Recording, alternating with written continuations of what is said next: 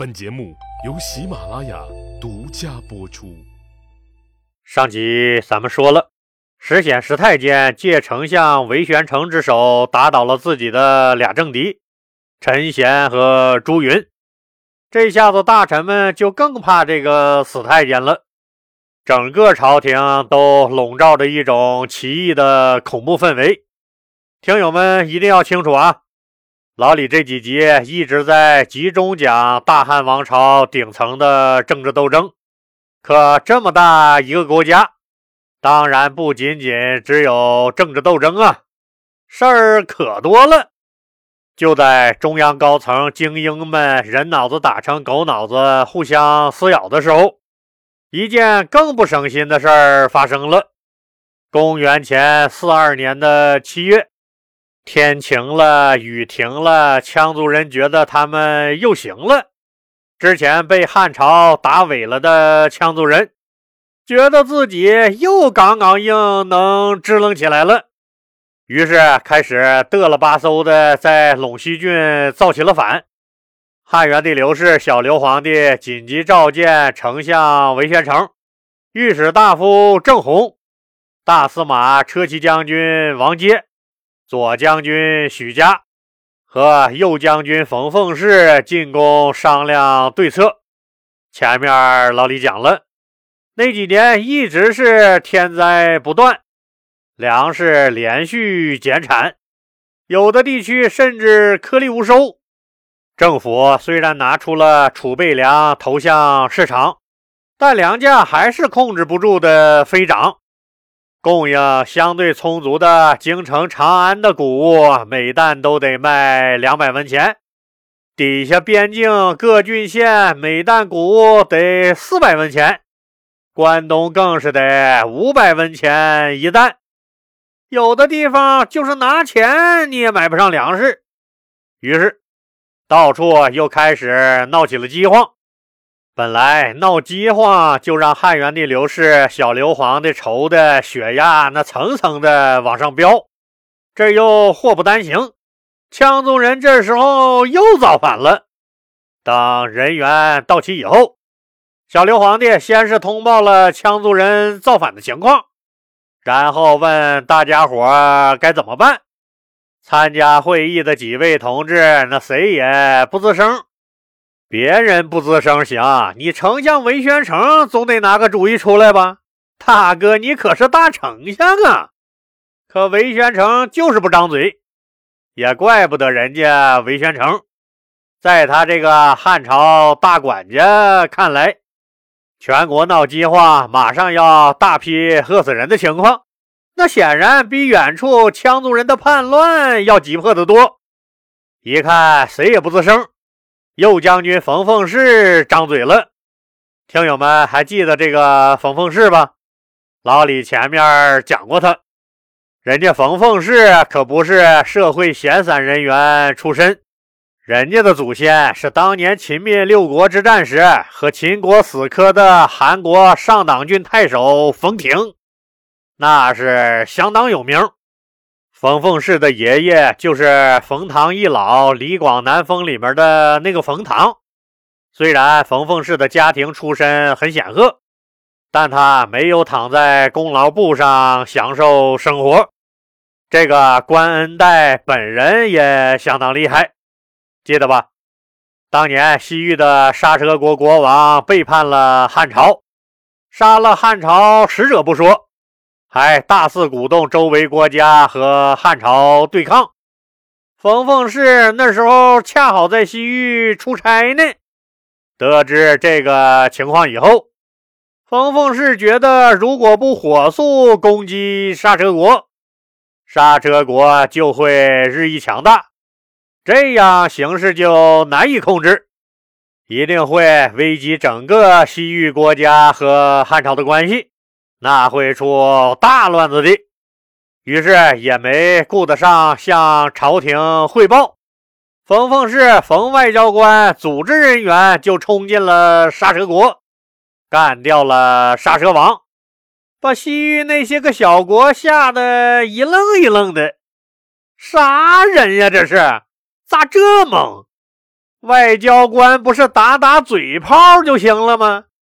这咋还亲自动手杀开人了？可以说啊，冯凤是冯外交官当机立断的勇敢行为，震慑了整个西域。冯凤氏因此被封为了光禄大夫、水衡都尉。汉元帝刘氏小刘皇帝继位以后，冯凤氏任执金玉。执金玉用现在的话讲，就是首都卫戍司令，掌管着最重要的北军。可以说是位高权重，备受信任。后来右将军典属国常惠去世，冯凤氏接替他做了右将军典属国，还升为了光禄勋。现在羌族人造反，一看谁也不吱声。老英雄右将军冯凤氏就说了：“这些羌族人在我国境内叛乱。”如不能及时诛灭，就不能震慑住其他蛮夷，其他蛮夷就也会产生造反的想法，都在等着趁你病要你命呢。老臣我愿意率领军队去讨伐他们。小刘皇帝觉得老将军冯凤氏说的对，必须得杀鸡儆猴。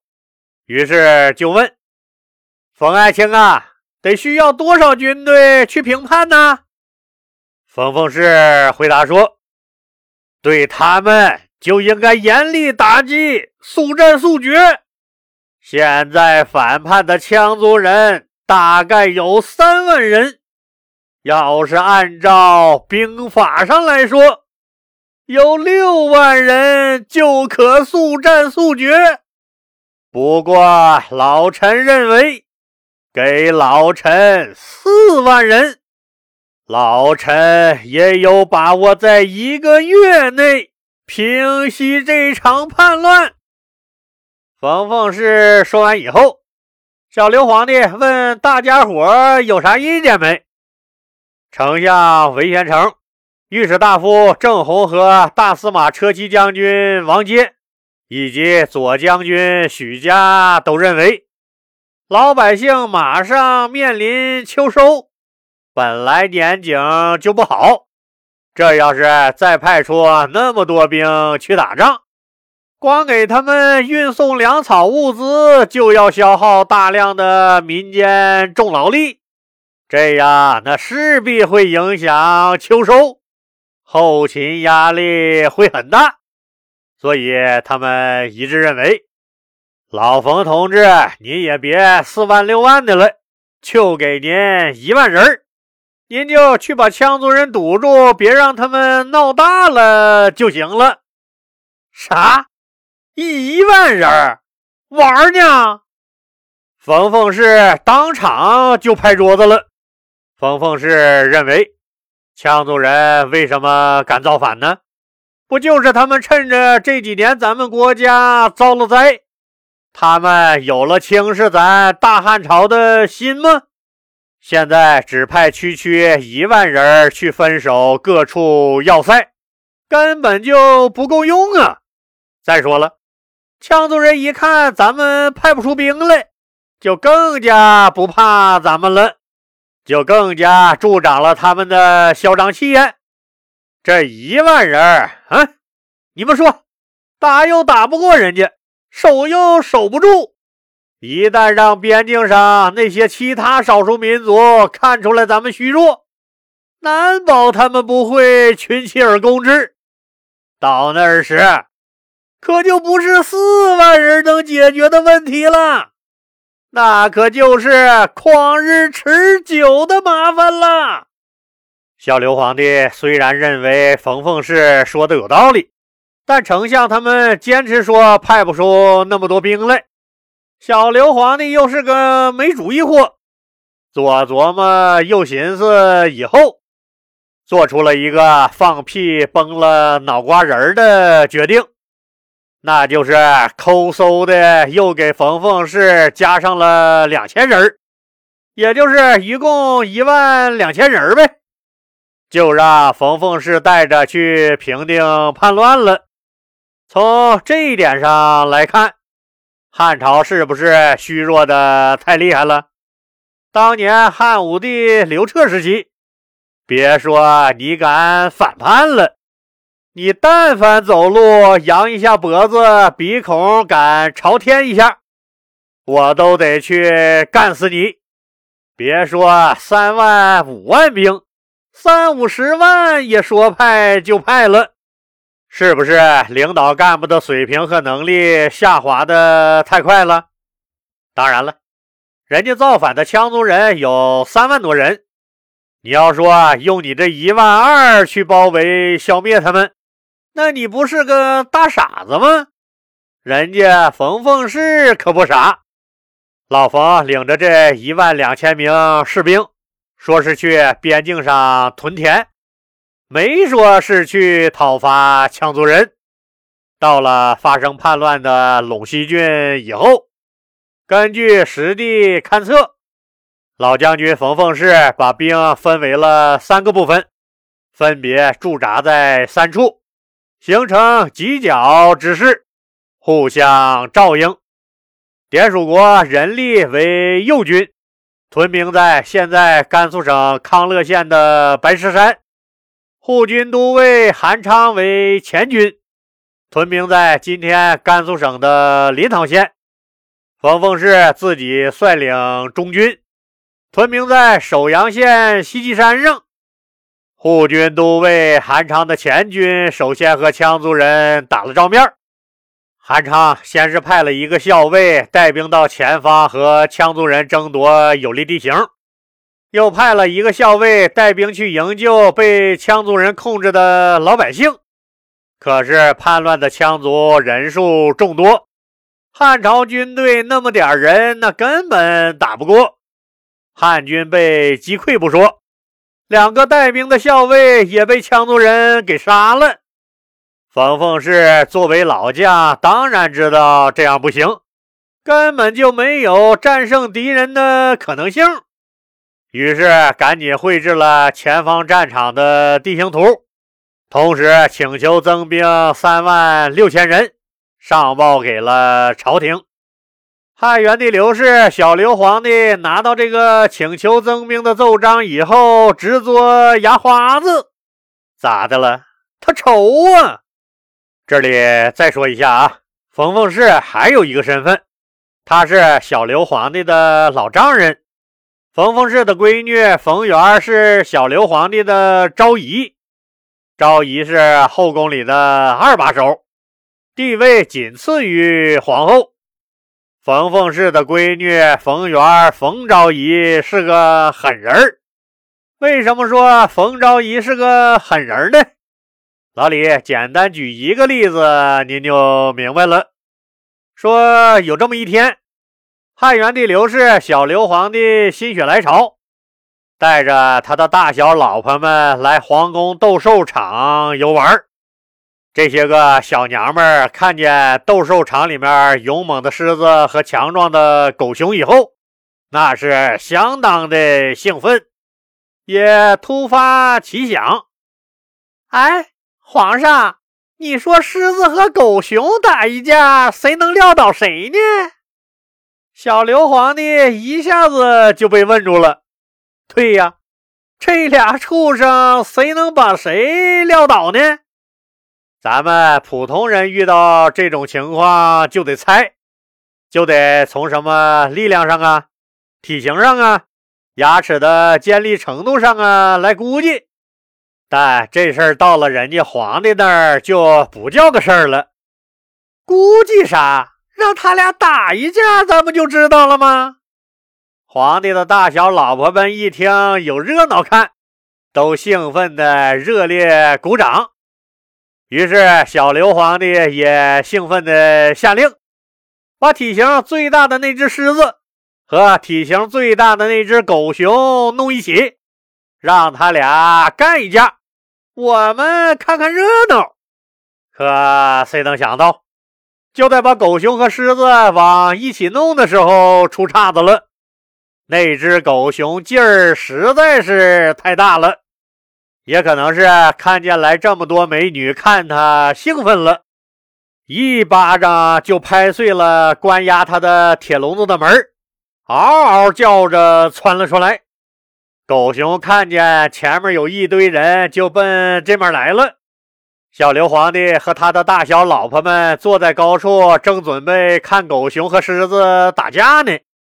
没想到狗熊跑出来了，还直奔他们来了，可把这些人吓坏了，也顾不上什么皇帝了。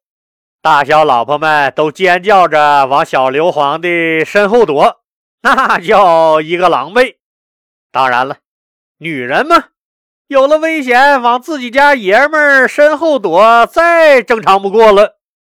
可他们忘了，自己家那爷们儿是皇帝，小刘皇帝倒是坐着没动，不是他不想动，而是突如其来的大狗熊把他吓得腿软了，根本就迈不开步子。就在他心里想着“完了完了，这下子完了，我暴露在最前面了”的时候，一个人挡在了他的身前，并伸手把他护在了身后。小刘皇帝一看，是自己的一个叫冯元的老婆。冯元不愧是将门之后，他一边拉开架势要手撕狗熊。一边大喊：“警卫员，赶紧护驾！”斗兽场人家当然有应急管理办法，对狗熊随即启动了紧急预案。总之，最终是狗熊被制服了。虽然没伤着小刘皇帝和冯元，但着实差点把小刘皇帝给吓尿喽。事后，小刘皇帝就问冯元：“你咋不怕？”这不是屁话吗？你一个大男人都吓得腿不听使唤，差点尿裤子，人家一个小丫头能不怕？这就是爱呗。冯元能说啥呀？只能笑着说：“我当时也没想那么多，就觉得这个狗熊吧，它应该也没那么大饭量，吃了我。”就肯定不会再伤害陛下您了。小刘皇帝大为感动，一把把这小丫头片子搂进了自己怀里。指导工作后，给他生下了他的第三个儿子刘星。这回您知道冯凤氏的闺女冯媛多厉害了吧？当然，她的故事很离奇，咱们后面再讲。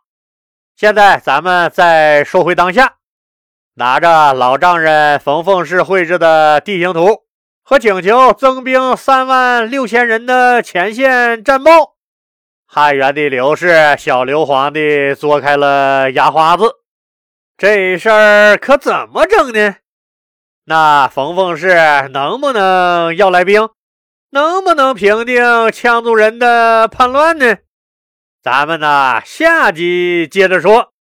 非常感谢您的收听。